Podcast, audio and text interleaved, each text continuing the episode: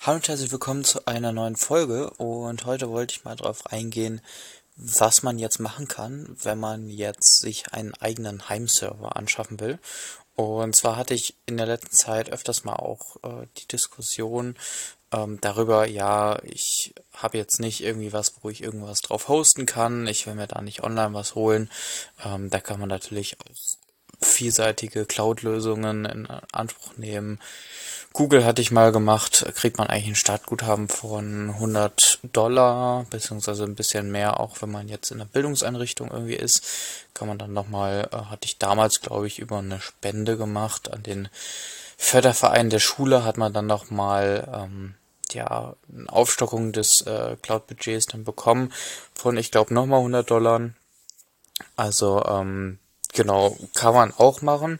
Ich habe das allerdings daher äh, damals eher zu Testzwecken benutzt und genau, einfach damit ich eine statische IP hatte, ähm, aber das war jetzt nicht von Dauer und auch die 100 Dollar, die sind relativ schnell aufgebraucht, also 100 Dollar und ein Jahr Laufzeit ist das dann. Genau, also die Laufzeit auch begrenzt. Und wenn man das halt eben nicht will, dann kann man sich ja mal umschauen, okay, wie sieht das aus? Äh, ja, welche, welche Hardware muss ich mir da anschaffen, wenn ich jetzt einen kleinen Server haben will, der einfach ein bisschen nebenbei läuft, jetzt nicht viel Strom zieht und genau, wo ich ein paar Sachen drauf hosten kann. Ja, und da wollte ich ein bisschen anfangen äh, mit der Hardware. Äh, was kann man da gut benutzen? Und zwar denken viele direkt wahrscheinlich an Raspberry Pi. Und in der letzten Zeit ist er auch deutlich billiger geworden. Also der war ja mal eine Zeit lang ziemlich teuer.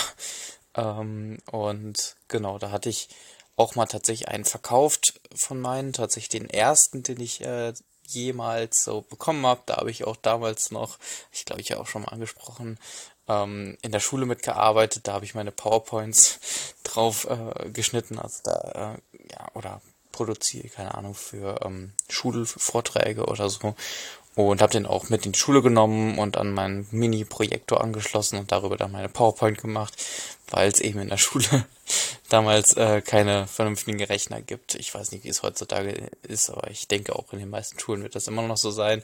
Äh, für so welche Zwecke kann man das vielleicht benutzen. Wie gesagt, Raspbian oder sowas äh, kann man auch eben so über eine grafische Oberfläche einfach äh, an ja, so Bildschirm anschließen, Tastatur und sowas. Und dann hat man eigentlich einen ganz gut funktionierenden Rechner. Ich würde das aber jetzt nicht äh, produktiv benutzen, außer man das jetzt als ja kleines Spielprojekt irgendwie ansieht. Und genau, ja, für, für, keine Ahnung, Oberschul oder Mittel, Mittelschul äh, irgendwie vielleicht geeignet, äh, weil man da eher ein bisschen reinkommt und genau, man braucht aber schon Kenntnisse, wenn, wenn man das irgendwie richtig aufsetzt von Linux und sowas. Aber ich denke, das ist ganz gutes, gute Sache für den Einstieg. Und ich hatte da tatsächlich auf einem Raspberry Pi auch öfters mal äh, eine Zeit lang ähm, einen Server drauf laufen. Das war allerdings damals erst ein Raspberry Pi 3, dann 3B Plus und dann ein 4er. Und Genau, dann bin ich eben davon weggegangen, weil es einfach auch nicht so effizient ist. Man hat auch teilweise ein paar Sachen äh, wie, ja, okay, ich habe da nur eine Micro SD-Karte am Anfang drin gehabt und wenn man das wirklich lange laufen lässt, über mehrere Jahre hinweg, dann nutze ich einfach diese Micro SD-Karte ab. Also es ist gar nicht eigentlich dafür gedacht, dass eben so viele Lese- und beziehungsweise eigentlich Schreibzyklen auf so einer kleinen äh, Micro SD eben stattfinden und genau, nach einer Weile werden die einfach schlechter, langsamer und irgendwann geht die auch kaputt. Und das ist natürlich doof, wenn man da irgendwie langfristig einen Server laufen lässt. Ich hatte es eine teilweise eine Zeit lang so, dass ich eben ja einen Server hatte, äh, also den Raspberry Pi. Da hatte ich eine Micro SD-Karte drin und habe die alle zwei Wochen habe ich komplettes Image davon gemacht von der Micro SD-Karte, also quasi komplett äh, einen digitalen Klon gemacht und dann auf eine andere MicroSD-Karte überspielt und die dann reingesteckt. Also dass man immer so zwei gehabt hat, die man immer so durchwechselt.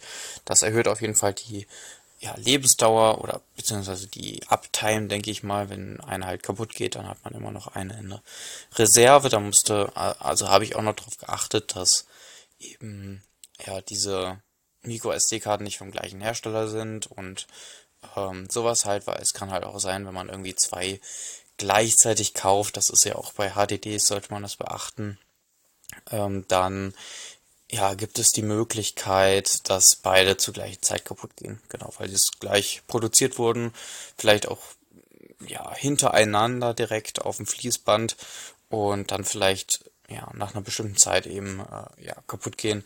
Muss auch nicht bösartig sein vom Hersteller, sondern kann ja einfach irgendwie physikalische Gründe haben. Und genau, deswegen ist das auf jeden Fall ähm, Tipp vielleicht auch noch, dass man, wenn man sich zwei HDDs kauft oder sowas, nicht direkt hintereinander, vielleicht von verschiedenen Herstellern, um das so ein bisschen zu reduzieren, das Risiko, dass beide direkt ausfallen oder gleichzeitig ausfallen. Genau, aber dann bin ich geswitcht auf einen Raspberry Pi 4 und der 4er hat eben die Möglichkeit auch das Ganze über eine ja, SSD zu betreiben die kann man über einen USB-Port anschließen. Der 5er, der jetzt rausgekommen ist, der soll ja noch irgendwie mal mehr können. Der hat ja, glaube ich, auch noch eine weitere Schnittstelle, um eben so eine SSD anzuschließen. Den habe ich aber nicht getestet, äh, den habe ich auch noch gar nicht gehabt. Und genau, aber mit dem Vierer ging das auch ganz gut. Man braucht halt so einen SATA-Adapter zu USB und da muss man ein bisschen aufpassen, hatte ich glaube ich auch schon mal in der Podcast-Folge erwähnt, dass man den richtigen kauft. Da gibt's eine Website für, also ich hatte erst den falschen und da gibt es halt das Problem, dass er nach einer Weile teilweise irgendwie einen kleinen Disconnect hat und das mag natürlich der gar nicht, wenn ähm, darüber eben so ein Anschluss eben läuft. Da sollte man aufpassen, also nicht diese Standard- Sachen kaufen, wo man einfach eine SD-Karte reinsteckt und dann über USB an den Rechner anschließt, sondern man sollte dann schon mal gucken, da gibt es verschiedene, ähm, genau, dass man sich da das Richtige aussucht, auf jeden Fall. Und ja, vielleicht finde ich noch die Website und dann verlinke ich das unten, wo man, äh, da gab es so eine Liste, was alles funktioniert. Ähm, genau, wenn ich die nicht mehr finde, dann äh, ja, müssen wir mal gucken, wo man die findet. Gibt es vielleicht auch YouTube-Videos zu. Genau. Und Warum ich dann vom Vierer weggegangen bin, ist einfach, dass die Leistungsfähigkeit nicht mehr ausgereicht hat. Also einmal der, ja, so ein Raspberry Pi 4, der zieht schon relativ viel Strom, auch im Standby. Und da gibt es wesentlich effizientere ähm, Rechner und auch deutlich preisgünstiger. Also ich habe damals mit allem drum und dran, Hülle und äh, Stecker und Netzteil 100 Euro für den äh, Raspberry Pi 4 bezahlt und teilweise war ja auch der 3er oder 3B Plus auf diesem Preisniveau oder sogar höher. Und wie gesagt, ich habe damals meinen ersten Raspberry Pi verkauft für, ich glaube, 80 Euro und der war schon irgendwie 5, 6 Jahre alt. Also, ähm, das waren schon damals echt krasse Preise. Wie gesagt, jetzt ist es deutlich billiger, aber ich würde trotzdem gucken. Ähm, mein, mein Tipp ist da eher so, ähm, ja, schau mal irgendwie auf ähm, ja, eBay oder sowas nach einem Intel NUC zum Beispiel. Der ist ganz toll. Ich habe jetzt keinen, aber ähm, den kann man super benutzen. Die neueren sind sehr kostenintensiv, also zahlt man schon mal 600 Euro für. Aber es gibt deutlich billigere, die also einfach ältere Software, äh, äh nicht ältere Software, sondern ältere Hardware, ähm, weniger Gigabyte RAM oder sowas, aber meistens reicht das auch. Genau. Also ich habe jetzt ein äh, Fujitsu einfach so ein, ja, kann man auch für Desktop benutzen. Da war, glaube ich, damals, also kriegt man meistens billig über äh, eben so Firmenverkäufe, wo die einfach die PCs austauschen und dann eben die alten recht billig ins Netz stellt. Ich habe, glaube ich, den für 60 Euro bekommen. Damals natürlich, vielleicht ist es heute mehr, aber genau 60 Euro war ein ganz guter Preis dafür und der läuft jetzt tatsächlich, ich habe eben nochmal nachgeschaut, äh, seit über 100 Tagen ähm, ja, im Dauertrieb, also wurde auch nicht runtergefahren oder sowas, sondern läuft einfach durch. Und genau, ich habe den schon länger, aber ich habe einmal das Betriebssystem ausgetauscht. Genau, da gehe ich auch nochmal gleich drauf ein. Aber genau, dann habe ich einfach nochmal die SD-Karte ausgewechselt. Da war eine schon drin, aber ich bräuchte eine, brauchte eine größere. Äh, RAM habe ich glaube ich gar nicht ausgewechselt. Der hat 8 GB. Das ist eigentlich ganz okay für meine ganzen Docker-Container und sowas, die darauf laufen. Und genau. Ja, was dann eben kommt, wie angesprochen, ist die Software. Welche Software spielt man da drauf? Und ich hatte es, glaube ich, auch schon mal in der Podcast-Folge angesprochen. Ich habe da eine Zeit lang Proxmox drauf gehabt. Und Proxmox ist für die, die es nicht kennen, einfach eine Software, die es erlaubt, einmal äh, VMs darauf auszuführen. Also man kann da zum Beispiel auch Windows drauf installieren und über den Browser benutzen. Ähm, oder so Linux-Container, also ähm, äh, LXC-Container, hatte ich auch mal eine Folge zu gemacht. Und genau, das kann man alles drauf betreiben, aber nicht direkt Docker-Container. Und ich hätte das dann so gemacht, dass ich Docker in einem LXC-Container gespeichert, also installiert hatte. Ähm, teilweise ist es auch praktisch, wenn man das zum Beispiel, wenn man Home Assistant nutzt, dann kann man das als VM direkt benutzen. Ähm, genau, aber das war alles bei mir nicht so der Fall und so ganz flüssig ist es bei mir auch nicht gelaufen. Also es ist teilweise einfach abgestürzt oder ich habe auch USB-Sticks dann durchreichen müssen von Proxmox in einen LXC-Container und von da aus in einen Docker-Container und das war auch ja ähm, nicht so optimal. Es hat ganz gut funktioniert, aber es war irgendwie nicht so, dass dieses ganze System flüssig äh, gelaufen ist. Und deswegen bin ich dann wieder umgestiegen auf ein ähm, ja, klassisches Debian und genau, habe da einfach mein Docker drin und diese ganze VM-Funktionalität ist zwar ganz cool, aber ich habe sie jetzt nicht gebraucht und deswegen habe ich sie dann eben ähm, ja einfach ja, abgeschaltet, beziehungsweise einfach ein Debian installiert und genau, dann ähm, ja, meine ganze Software eben da drauf installiert. Der Umzug mit, Do mit Docker ist halt relativ simpel, man backupt halt einfach die ähm, Volumes, die man irgendwo gemountet hat und kann die dann eben umziehen und dann da alles neu deployen. Also ich habe da glaube ich einen Tag dran oder zwei Tage dran gesessen und dann war das eigentlich alles wieder, ich glaube es war ein Tag, ähm, genau, wo ich das alles umgezogen habe, inklusive Installation und sowas. Ähm, genau, dass ich da möglichst wenig Downtime habe. Und genau, das läuft jetzt, wie gesagt, schon über einem Jahr. Und genau, ich müsste da mal ab und zu wieder ähm, Updates machen und sowas.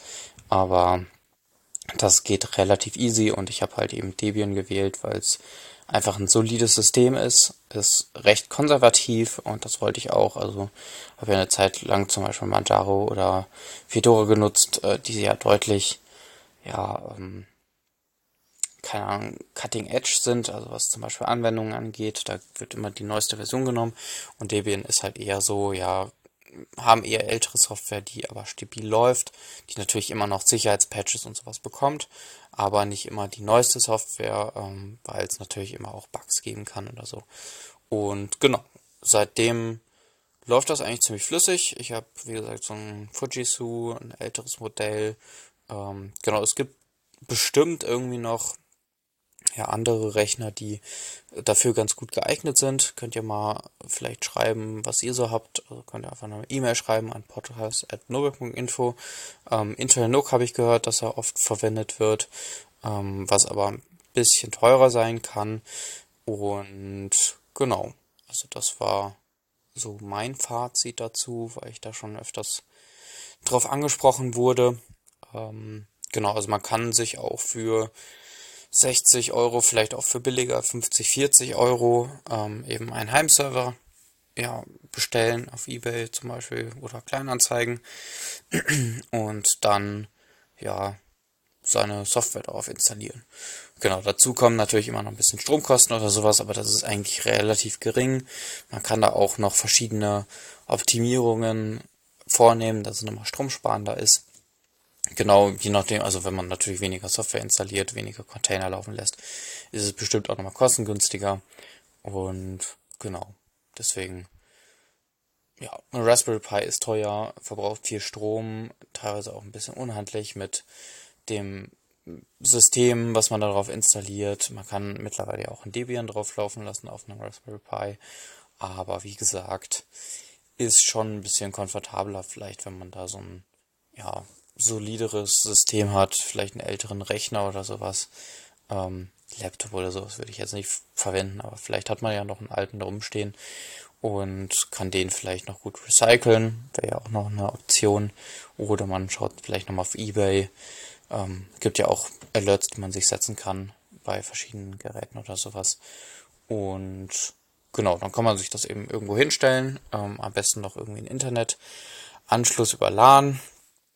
Ähm, die meisten kleineren Sachen haben ja dann nicht direkt WLAN. Da wäre natürlich der Raspberry Pi ein, Fort, äh, ja, ein Vorteil.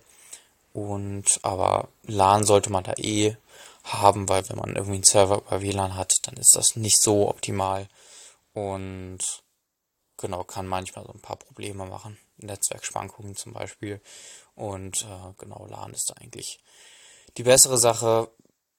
IPs fixen ist natürlich auch mal eine Sache, ähm, sowas halt, aber genau, das hatte ich glaube ich auch schon in Folgen angesprochen, wie man das macht und was man da zu beachten hat, wie man Docker-Containern eine eigene IP-Adresse im lokalen Netzwerk zuschreibt, zum Beispiel. Das ist auch noch ganz spannend. Und genau, vielleicht schaut ihr dann nochmal ähm, genau in die Videos ein, in denen ich darüber spreche, ähm, über Docker und über IoT. Ähm, genau, und ja, sonst würde ich sagen, war es das für die heutige Folge. Ich hoffe, ich hoffe, euch hat die Folge gefallen und genau, würde mich immer über Anregungen per Mail freuen oder an ähm, Kommentare. Ähm, genau, auf Spotify zum Beispiel. Ähm, genau, und dann bis zur nächsten Folge. Bis dahin.